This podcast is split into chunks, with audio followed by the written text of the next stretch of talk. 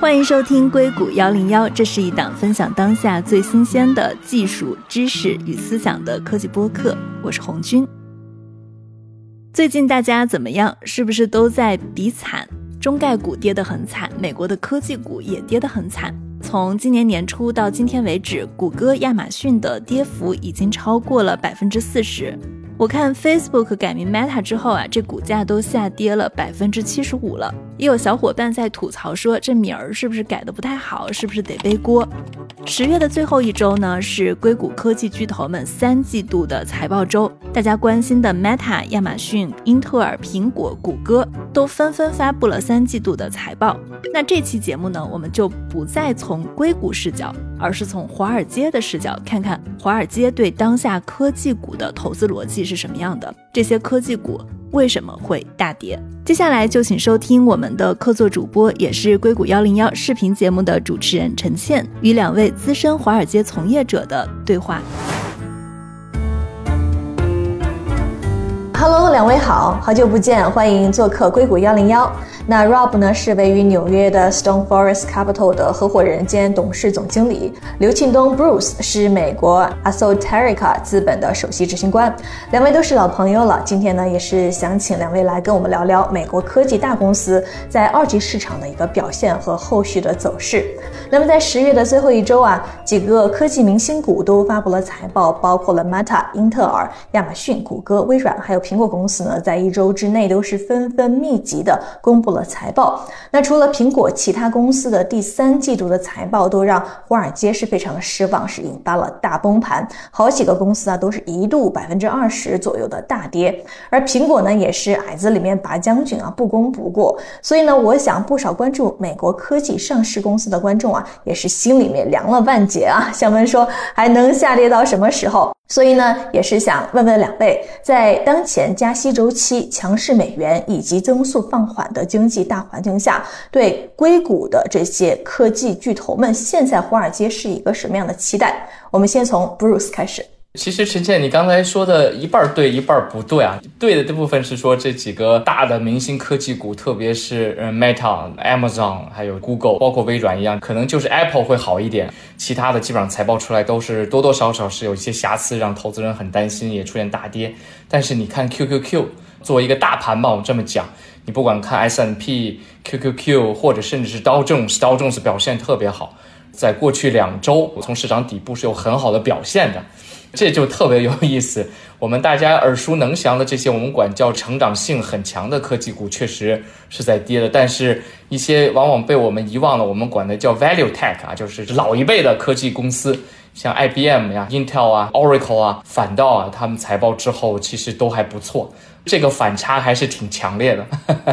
那 Rob，你有什么要补充的吗？就我自己看到的情况的话，我觉得可能现在大家还是分情况讨论吧。几大重仓的科技股，因为美国现在经济整个走势整体来说是一个比较放缓的一个迹象。但你把从中单独拎出来看的话，你可以看到比较大的一个对比啊。凡是以做大企业的生意或是高端消费者这样一个业务为主的话，他们的业务的韧性相对而言还比较好。如果你针对的主要是中小企业的业务，或者说你的主要是做的中产以下的消费者的业务的生意的话，你会看到他们的压力就会明显的大一些。所以，我们这次的话，你可以看到一个很明显的例子，像苹果、微软的云的业务。包括亚马逊的一类业务，因为他们主要针对的业务还是以高端消费者和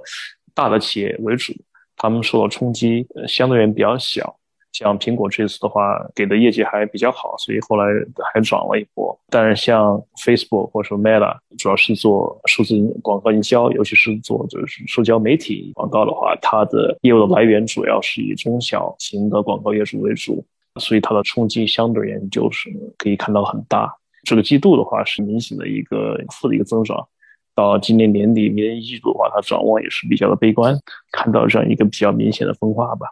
OK，那下面我们来看一下啊，最新报财报的这几个科技大公司啊，那在这些公司里面，我个人比较好奇的，也是呢，今天想要详细聊聊的是脸书公司 Meta。当然啊，它现在改名了，也可以说是跌得最狠的。华尔街呢，目前来说也是最不买账的。那么在财报当中，它是连续第二个季度收入同比下跌，净利润啊更是腰斩。那为什么在资本方来看，Meta 这次的财报这么的糟糕呢？Rob，我觉得把它分成两块来说哈，一个是收入端，一个是支出端，两边相减的结果才是它的净利润。从它的收入端的话，其实并没有跟大家的的预期有太大一个差别，因为这个季度和下个季度可能就受这个经济大环境的影响。呃，因为你做 social media advertising 的话，你的主要业务来源是以中小的企业为主，所以他们的 budget 的话，肯定在这种经济环境下面受影响比较大。这一点的话，我觉得市场已经打过预防针，有一个比较合理的一个心理预期了。我觉得可能市场更失望的地方在于是 Zuckerberg 亲自出来说，然后明确的表达了在元宇宙和其他一些可能开始比较大，现在目前看不到具体成果项目上的话，投资不光在二零二二年不不会有投入的减少，在二零二三年也不会有投入的减少。他现在是给了二零二三年大概一一百三十个到一百五十个标眼。一笔很大的钱，然后他在季报里面也提到说，假设我的开支有减少，投入有减少，那也是在二零二四年的一个事情。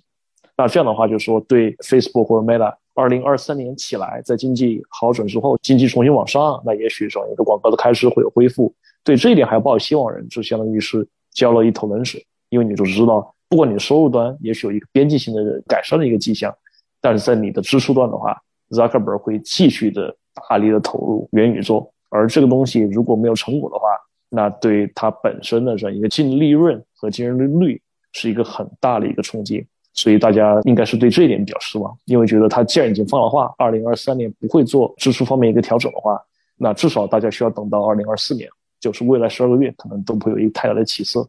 而大家也知道，就是说在几个大的 mega cap 里面，Meta 是唯一的一家创始人。还是现在是继续做 CEO，就天天在真的在控制这条这船的航行的轨迹。所以他就说了这句话之后，觉得让他回心转意，让他改变想法，这一点可能比较难。所以投资界的话是对这一点是比较失望。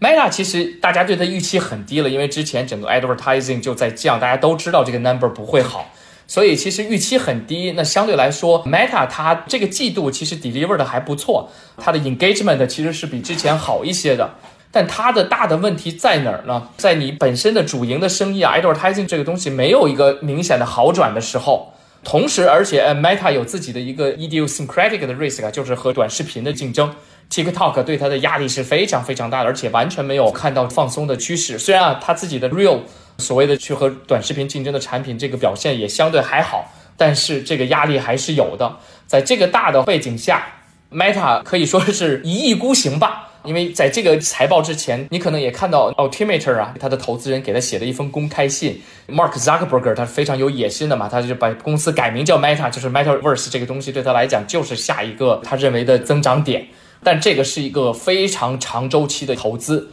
大家点也很说说，哎，但你宏观这么不好，你个经济这么不好的时候，你是不是可以稍微停下来？而你前期的投资的效果也不是特别好，你重新 review 一下你的这个是不是正确的一个策略，不要再这么激进的去花钱。说白了就这么一个事情。但是你可以看到，Meta 管理团队采取的是完全 different 一个 approach。说的难听一点，这整个就是 Meta 管理团队给投资人、给华尔街竖了一个中指。说你们不知道我们在干嘛，Leave us alone。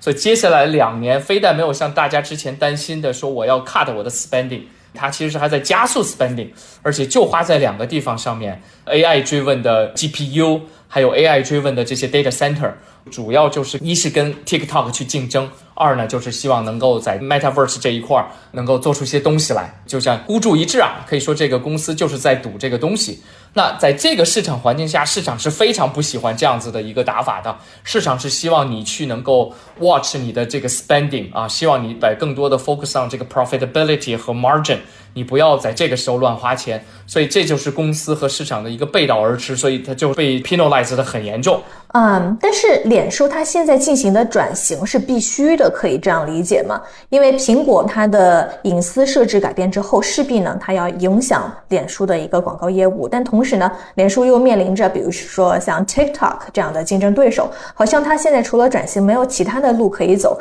难道华尔街不理解这一点吗？我觉得转型是肯定是必须的，因为它公司体量已经做得很大了，它需要找一些新的增长点。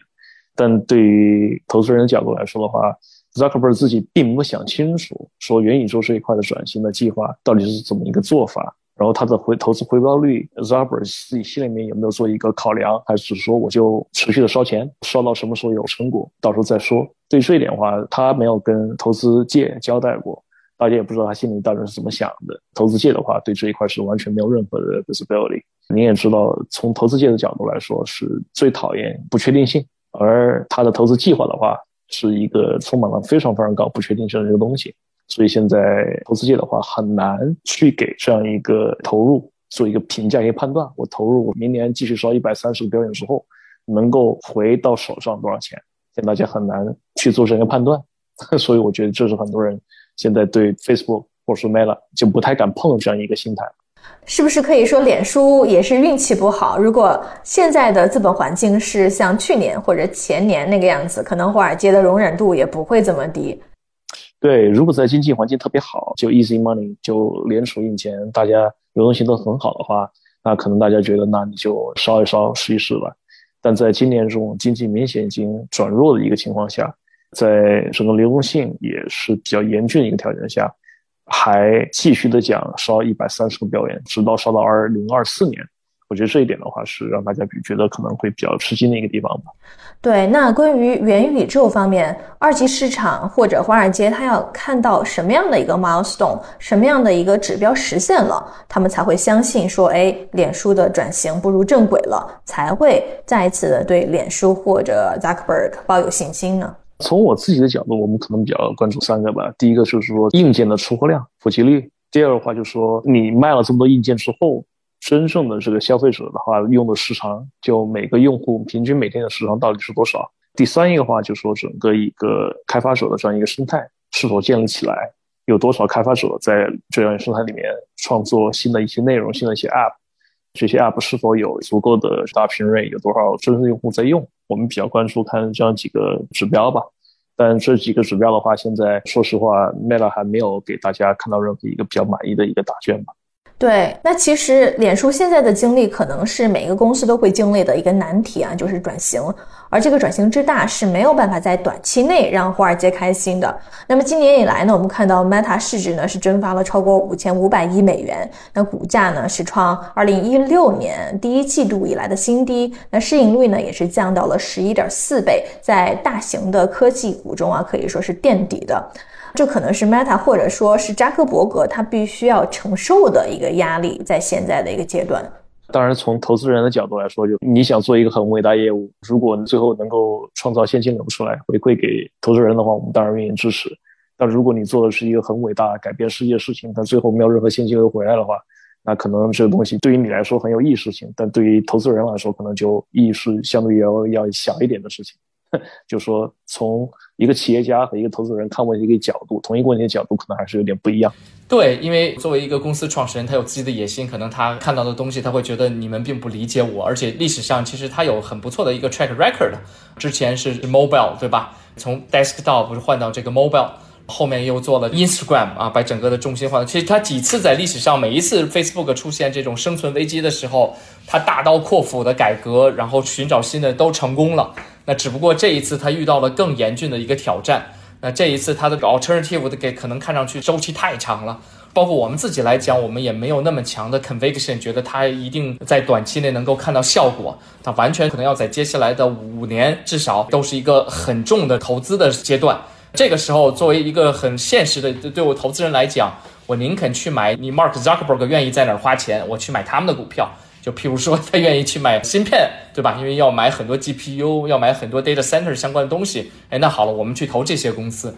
回头，如果你 Mark Zuckerberg 能够看到你的业务，你证明给大家，哎，这是有潜力的。我觉得那个时候你再回来重新选择 Meta 也为时不会晚。所以其实对投资来讲呢，这这是一个选择题。嗯，很有意思的一个问题是，科技大厂当中，大部分公司的创始人都完成了退居幕后的动作，好像只有扎克伯格在 Meta 还拥有如此大的一个控制权和影响力。那么，创始人掌舵的公司和职业经理人掌舵的公司，华尔街更加偏向哪一种呢？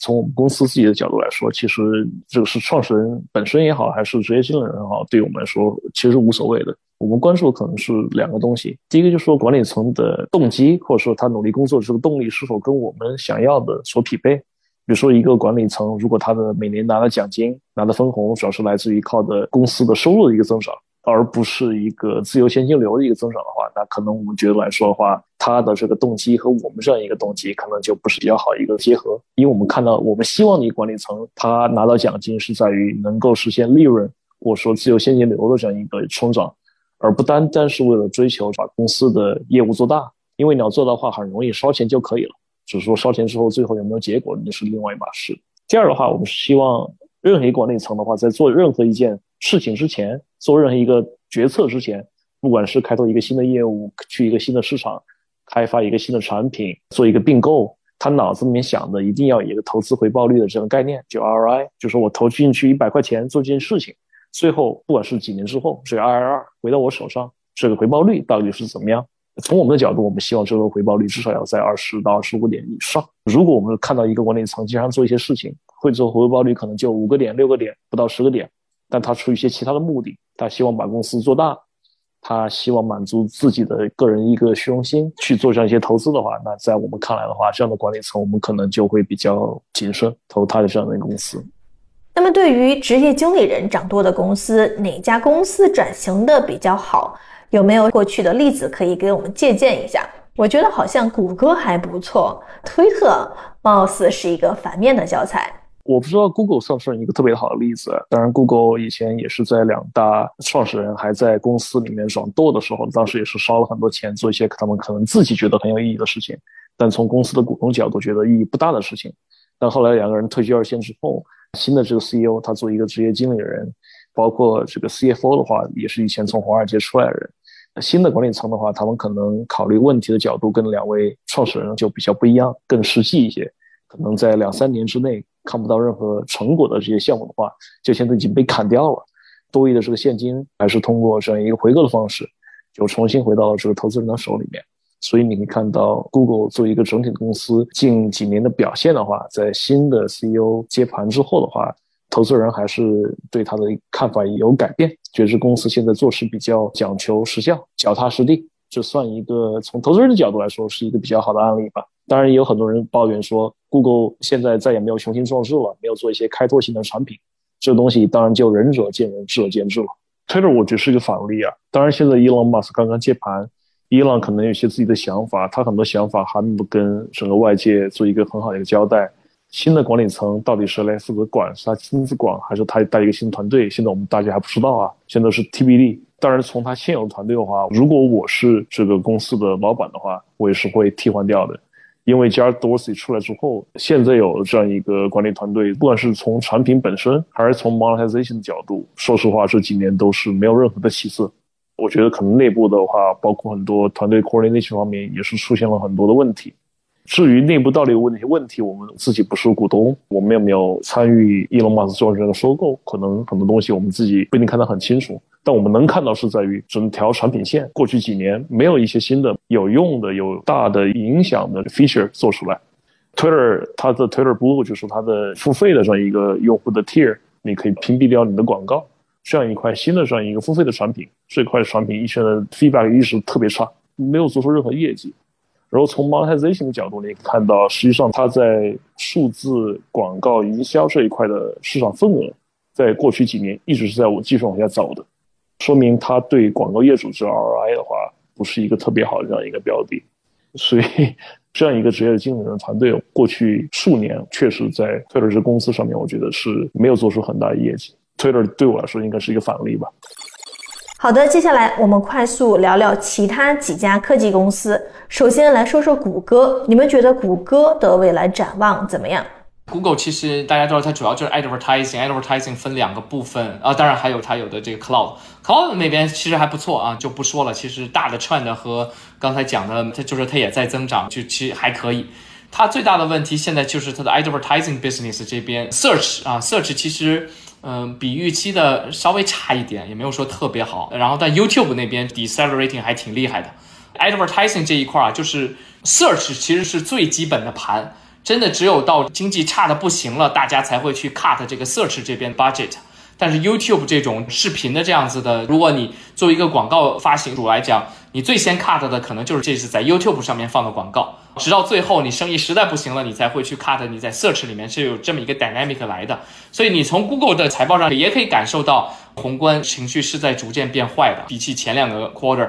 你看现在它对这个 search 的影响也出来了。还是回到这儿，这是 macro 的问题，这是宏观的问题，其实和公司的问题也没有那么大。但是 Google 就是在这儿，然后它这个季度它 hire 了很多人。虽然大家经常说，哎，Google 要 cut 人，要这个怎么样，但是后来发现它没有，它这个季度今年就还是 hire 了很多人。它也没有一个很 clear 的给大家一个 message，让公司 Google 是从来不会 commit 给大家说，哎，我要控制成本啊，不管是指从人上来讲，还是这个 capex 来讲，它没有给大家这个信心。它这是 something in between 啊，它既没有说我要 cut，但它也没有说我要增长，这就是 Google 的 style，所以它也没有像 Meta 似的被市场杀的那么狠。可能市场再给它一些机会，看看下个季度会是怎么样子的，因为大家会觉得它虽然没说，但是还会做，they're gonna do the right thing。Google 基本上就是这么一个 dynamic。其实微软就更有意思一点，因为微软它的 business 它既有 PC 又有 gaming，对吧？这些就和 consumer 是很相关的。之前他也就说了这边的这个 weakness，像现在这个季度从他这看来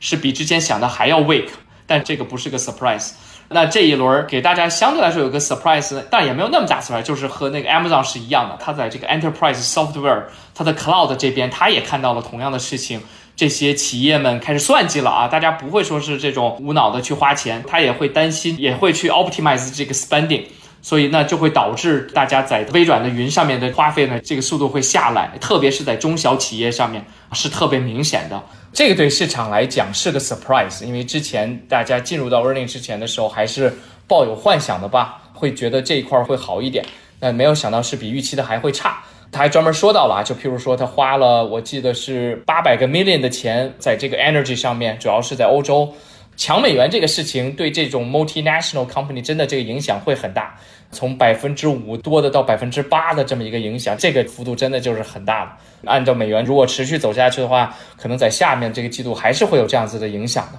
再加上这个 consumer 在变弱，对公司的压力还是有的。其实你看盘后对微软的这个。但是后面几天周五的时候涨起来一些，但之后盘后的时候大家一看，因为它也没有说是一个到底的状态，后面就还要看，也许这就只是这块的宏观因素对微软业务的坏的影响的一个加剧，继续往下走啊，你很难讲这块就是到底了。哎，叫呃 management team 没有告诉大家说哦，我后面我能够很清晰的看到，那我后面就会好转，并没有，这就是微软现在面临的大的压力。嗯，那么英特尔呢？我看它公布第三季度的销售额是下降了百分之二十，公司呢也下调了全年的业绩展望，那也要说开始大力的削减成本和裁员，但市场好像是买账的。它财报出来之后呢，我看它是涨了大概十个百分点。对，Intel 整个业绩还是不好，其实它遇到了问题一点都没有解决，甚至在年初的时候，它新的 CEO 啊说一系列的大刀阔斧的，要也要花钱，我要花很多钱。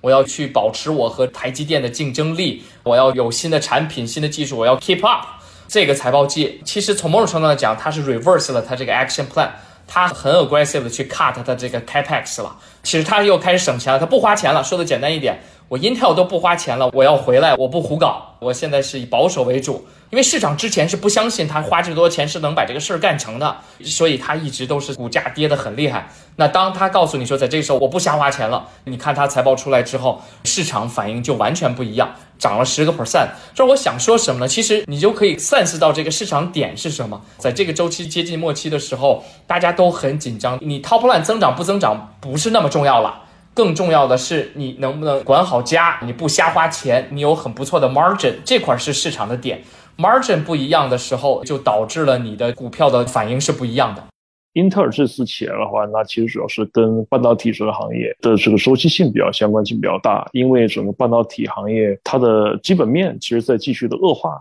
导致包括所有的公司，Micron 也好，三星也好，这个 INS 也好，包括英特尔也好，大家都在所谓的减员增效，同时在减去资本的开支。他们知道，他们看到自己的订单在四季度到明年一季度之间还在继续往下走，他们还在一个比较痛苦的去库存这样一个阶段。但是从投资人的角度来说，因为这个市场永远是 forward looking，眼睛永远会放在前面，所以过去几个周期你会看到，一旦半导体的几个大的玩家开始宣布产能开始缩减，就砍掉这个 capex 这样一个阶段之后，一般来说那个时候就是一个从投资的角度入场一个比较好的时候了。因为市场永远是 forward looking，他们宣布缩减开支，就已经在说明从 supply 的角度，从供给的角度，这个市场已经开始走到一个比较理性的一个阶段。半导体本是一个周期性很强的这样一个行业，一旦它的供给开始缩减的话，从去库存的角度会加速这样一个过程。所以一般在两到三个季度之后的话，整个行业的基本面就开始会会重新往上走。而由于市场会提前去预判这样一个事情。所以一般来说，在大家宣布一个放出很明显的削减资本开支这个信号的时候，从投资角度，行业的低点就基本上已经到了。这是为什么英特尔开始涨了一波这个原因。接下来我们再来聊聊亚马逊吧。华尔街现在的观点是怎么样的？Amazon 这个财报其实压力也挺大的，您可以看到，它上一个季度它也没有 meet 华尔街对它的期望值啊，我们管叫 miss 的 quarter，它的接下来的 guidance 也非常差。差的原因其实也无非就是两个，就是宏观太差了，就宏观经济太差了，大家 consumer 不花钱了，consumer 真的是非常 cautious 这个 spending，而且是这个是 broad base 的，不仅仅是 US，呃，欧洲也是，而且欧洲这个更强烈。那这是它的 retail 这块的 business。那第二点，亚马逊 Amazon 其实还有它最赚钱的 AWS 嘛。它的 cloud computing 这一块也是不及预期，而且最糟糕的是它的这 guidance 又 guide down，四季度整体是一个增长，但是四季度也是比预期要低的。为什么会出现这种状况呢？其实他也讲得很明白，就是说他的客户开始变得非常小心了，开始去 optimize 他在 cloud 上的 spending。亚马逊也在帮助他们怎么去 optimize 这个 spending。那其实这样子的话呢，对他的压力就是有点大，短期呢，它就是进入了一个下行的空间。但亚马逊这边呢，它的 guidance 有点 mix 的，尤其是花钱这一块儿，他也在讲，他说我会积极的继续要 cost control，我要少花钱在譬如说买楼啊这种事情上。但是他在 data center cloud 这边的 capex 买芯片、买技术的上面呢，它非但没有降，而且还多加了十个 billion。这其实是对公司像 Arista 呀、Nvidia、Marvell 啊都是很好的消息。capex spending 的大的 spender 啊，其实还没有说是要削减开支呢。因为这个进入到这个 quarter 之前，这是大家最担心的，就是你可以看到为什么这些芯片股除了因为中国因素之外，其实表现最近也很差，就是因为大家担心这些大的 hyperscaler 是要 cut spending capex，但至少到目前为止还没有，这个比大家想象的要好很多。这就是 Amazon 和 Meta 最不一样的地方。Amazon 它整体的 thesis 没有变，公司还是很好，它还是在一个正确的方向上做它该做的事情。业绩不好，完全就是因为这个宏观不好，包括 dollar 啊，这么强的 dollar 对它的影响，他也是经常在讲这个事情，影响就是很大。大家能够理解这个事情。那如果这个公司你在 take right actions，譬如说我控制我的成本，把这个困难的时间过去，我觉得市场相对来说是 forgiving 的。所以当时你可以看到，虽然盘后跌了二十多个 percent，但第二天基本上涨回去很多。呃，overall 可能也就 down 了七个 percent。就还 reasonable，因为其实这个财报看上去数据其实和预期就是差了很多。这 versus Meta、Facebook，Facebook 是有自己 idiosyncratic 的问题的，那市场就没有那么 forgiving，然后它又没有 take right actions。这是 Amazon。好，那最后我们再来看看苹果啊，感觉是最稳的。现在来看的话，对，它是周四晚上报的嘛，之前因为几个大 tag 都不好。那大家是有点担心苹果财报，所以其实头一天它也在跌，但这样财报出来，就我也不能说苹果的这个财报有多好啊，其实也不怎么样。呃，那它首先预期低，它确实 beat 了这个预期，那主要是来自于它那个 Mac 的这个 Some 号卖的要比预期的要好，iPhone 呢也就是 pretty much in line，也没有说好到哪里去。之后可能也更不乐观，他给后面的 guidance 也是这么讲的，就是说哎觉得后面增长也不会快到哪儿去，我记得是一个 eight percent。这么一个增长，苹果一直在给大家讲一个故事啊，就说我苹果的增长不仅仅只是靠这个 iPhone 了，我还要靠我的 services，services 就是 Apple Store 呀，像还有 Google 会配给他的这些广告的钱，那一块其实是不及预期的，而且接下来还会 slow down。苹果可能它的这个财报就是矮子里面拔将军吧，可以这么讲，比其他几个 tag 好一点，但也没有说好到哪儿去。公司不给一个非常 specific 的一个 guidance，说我这个在哪儿在哪儿，他就给你 qualitative 说，我会觉得也没有说那么的一个 bullish。有一个好的是，他对 margin 的这个 guidance 是要好过预期的。所谓 margin 好是啥呢？说白了，你 translate 一下，公司会激进的去控制成本。其实你 put things all together，现在市场关注的就是你公司能不能去 generate free cash flow，能不能控制成本。对，这是市场的点。对，从我们刚才聊到的观点啊，我总结一下，是不是华尔街的重点已经从增速转移到了目前公司们对利润率的一个弹性？也就是说，它的支出是否足够的克制？而是不是这次的财报之后呢，硅谷的大巨头们或许呢，终于意识到在寒冬中啊是需要勒紧裤腰带生活的，而在这些新项目啊、新业务上。有无尽预算去投资的那些好日子，现在呢，可能暂时要说一个告别了。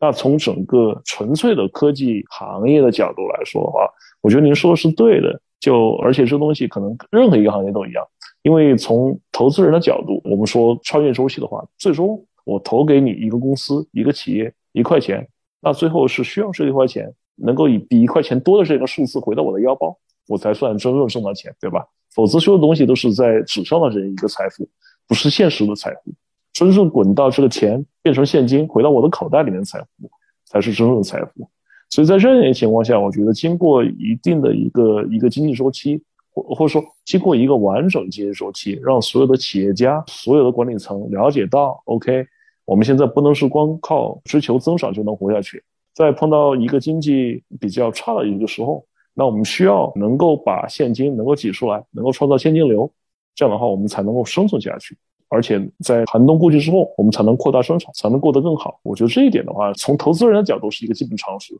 但我觉得可能很多科技企业，尤其是最近几年刚刚起来的科技企业，还没有经历过完整的周期，这是一个值得大家认识的一个地方，值得大家体会一个地方。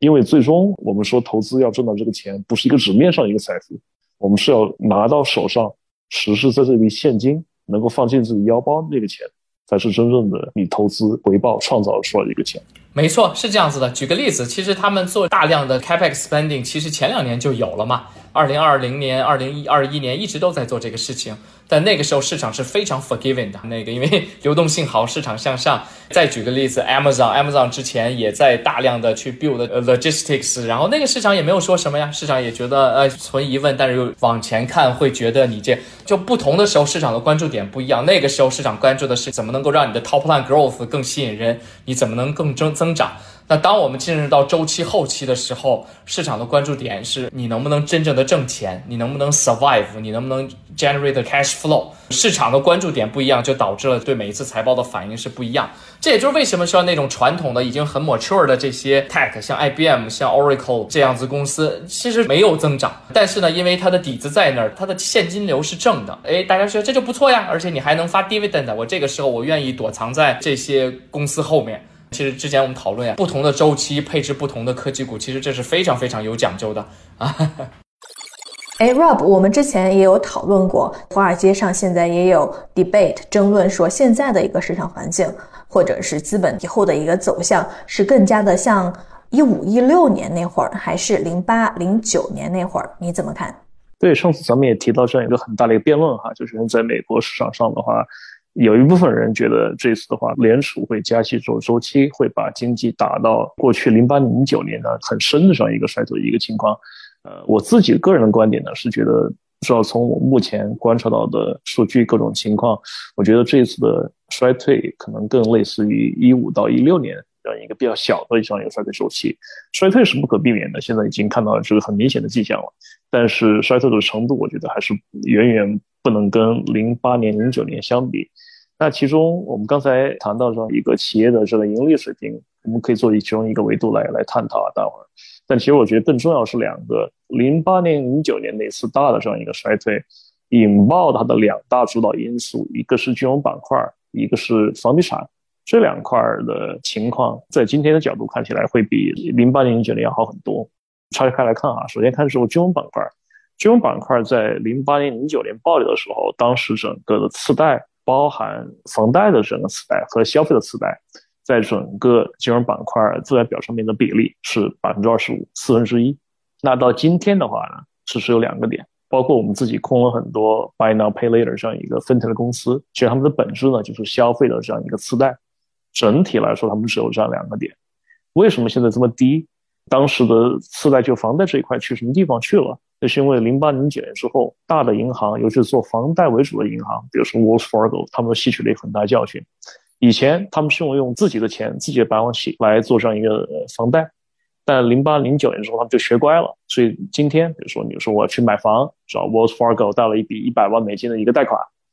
这个房贷本身出的这个钱不是 Wells Fargo 的，他自己就从中收一个 fee，收一个这样一个 spread，转手就把这个东西卖给了美国的央行，也是联储。所以他自己并不承担房贷爆掉这样一个风险。所以十多年之后到今天，美国整体的金融系统的自然负债表是非常健康的。它的整个杠杆水平和零八零九要好很多。从今天的角度来说的话，美国有联储自己定了一个三十六家所谓的具有系统性重要性的一个银行和保险公司，三十六家金融机构，在今年夏天刚开始的时候，联储做了一个压力测试。这压力测试讲的什么东西呢？就是说，如果我们回到零八零九年这种经济状况，你们这三十六家金融机构有没有足够的现金，能够应付零八年、零九年？这么一个比较深的衰退，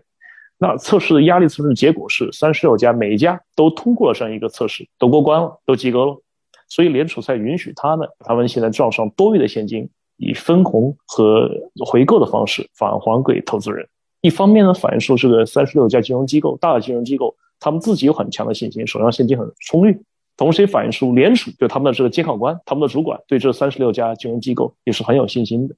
所以金融系统整个现在看的情况会比零八、零九年要健康很多。回过头来，我们再说房地产市场。房地产市场的话，从现在跟零八、零九年的话，它的杠杆率下降的是非常非常多了。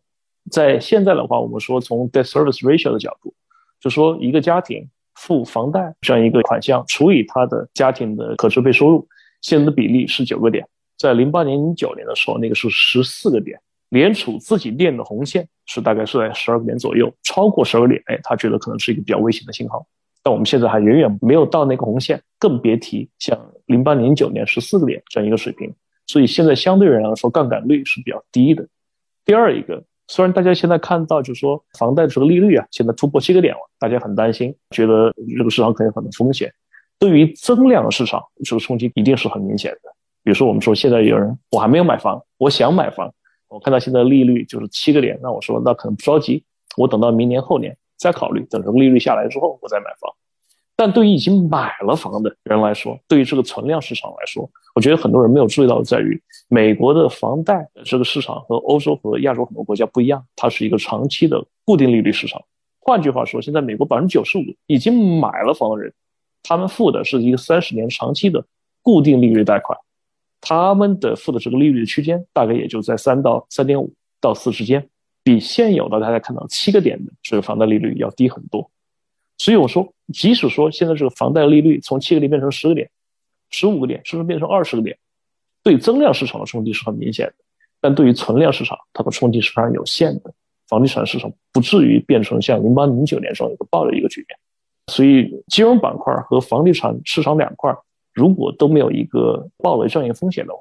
美国经济本身是没有一个很大的问题的。就经济周期，每个经济体都会经历，但这次从我们角度看到，可能更类似于，还是更类似于一五年、一一六年那一次比较短暂的这样一个衰退周期吧。那我可能下一个问题就是说，现在整个的一个经济周期其实是美联储加息带动的。在加息以来啊，科技股当然是首当其冲了。那么联储下一步的动向会是什么样的？Bruce，你怎么认为呢？总体来讲，我们其实从上一轮暑假中期的时候，其实就觉得我们应该，我们已经看到了联储的这个 peak hawkishness，然后我们觉得这个通胀基本上已经到顶了，大的下面后面就是往下降。那只不过降的这个速度是什么样子的？所以其实从这个角来讲，联储在这儿就是已经它能说的直白一点，它能最 tight 的程度了，就已经到这儿了。后面就是应该边际变好的，就联储不需要再像现在这么 aggressive 了。后面它是逐渐逐渐要松手的，背后的原因也就是因为觉得这个通胀的压力会一点一点下来。就是说，这不是一条直线啊，它不像说我们七月份、八月份这真的就已经下来，它是有反复的。那随着每一次数据的出来的不一样，那譬如说八月、九月连着两个月，这个通胀数据就没有大家预期的下来的那么快，那所以联储就没有松口，而甚至大家会担心它会更 aggressive，是有这种反复。但是总的来讲，你看，照从估值的角度来讲。呃，QQQ 它守住了六月份的新低，这次虽然探底，它其实没有探前面的新低。我个人认为，整个大盘来讲，基本上我们就是在底部或者靠近底部的地方了啊。从估值上来讲，那后面 earning 其实它会继续的去 deteriorating。那这一次的 earning 其实也明显看到。我们待会儿讲具体的 earning 吧，但总体来讲，你看这个 earnings cut，拿 QQQ 举个例子，从现在的高点到现在，基本上也 cut 了六个 percent 了。这个放在历史上，这个六个 percent 好像听上去没什么，但是作为一个市场，这个 earning forward earning cut 六个 percent 其实不算少了。举个例子，像 COVID 的期间，就是我们二零二零年，我们当时有那么大的对 earning 的担心，它其实从顶点到低点，这个 cut 也就是十一个 percent 啊。其实六个 percent 听上去没有多少，但是从一个它已经超过了很多次的像 mini recession cut earning 的程度，那你说后面很有意思的，其实这一轮如果啊，举个例子，联储在近期真的是开始松手，你会看到 multiple 利率是会往回降，然后 multiple 是有回升。它是完全可以去 offset 这个 earning 往下走这个大的趋势的。就 earning revision 它是一个 lagging indicator，它会滞后的啊。就哪怕我们都联储都松手了，它可能还会有一段时间，它还会是往下调。这就是 the nature of the earning revision。但是这一轮不太一样的时候呢，就说哎，如果联储 for whatever reason 它没有那么急着去松手，它没有那么急着去表态，这一轮我们加息就到这儿了。那有可能啊，就是说它会持续的对估值是个压力，这估值起不来，可能会稍稍起一点，起到一定程度就起不起来了。但是后面呢还会就这么震动，但同时 earning 还会持续恶化的话，在这样一个 scenario 下面，我觉得整个市场还是有压力的。但是说这么多，单位作为一个整体市场，我 tend to believe，可能我是一直都是相对来说乐观一点，在这个位置上，given 所有我们已经知道的 information。我会觉得，我们哪怕不是已经见到底部，我们离底部已经也不太远了。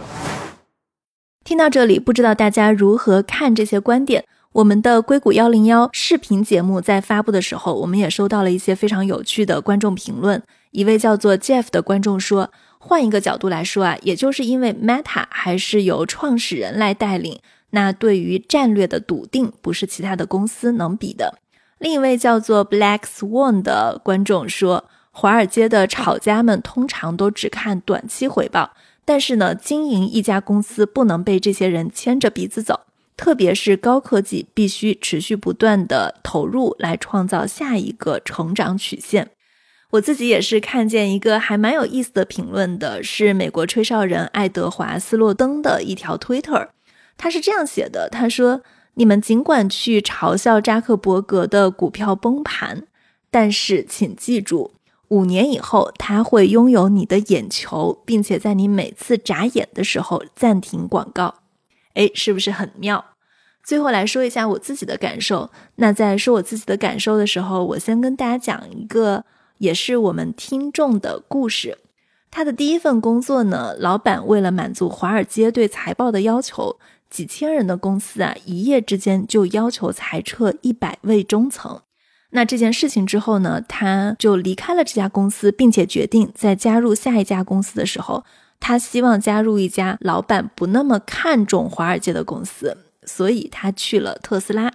至少呢，马斯克其实是一个不怎么听华尔街话的人，而且如果大家对特斯拉的历史有非常深度的了解，特斯拉一直是被华尔街做空最多的公司，稳居榜首，尤其是在二零一七年到二零一八年。那个时候，特斯拉是经历了生产地狱，同时呢，也被华尔街疯狂做空。这位听众所在的部门就是重灾区，很多人离职了，但是他留下来了。其实当时我跟他聊天的时候，我就是很想知道他为什么留下来，然后他告诉了我前面那个跟华尔街有关的故事。那我来给大家补充一下后半段的故事。后来的故事呢，大家也都知道了，就是经历了生产地狱跟产能瓶颈，特斯拉的股价在疫情的时候开始起飞。我跟他认识的时候呢，他就已经是特斯拉的高管了，会经常跟马斯克开会。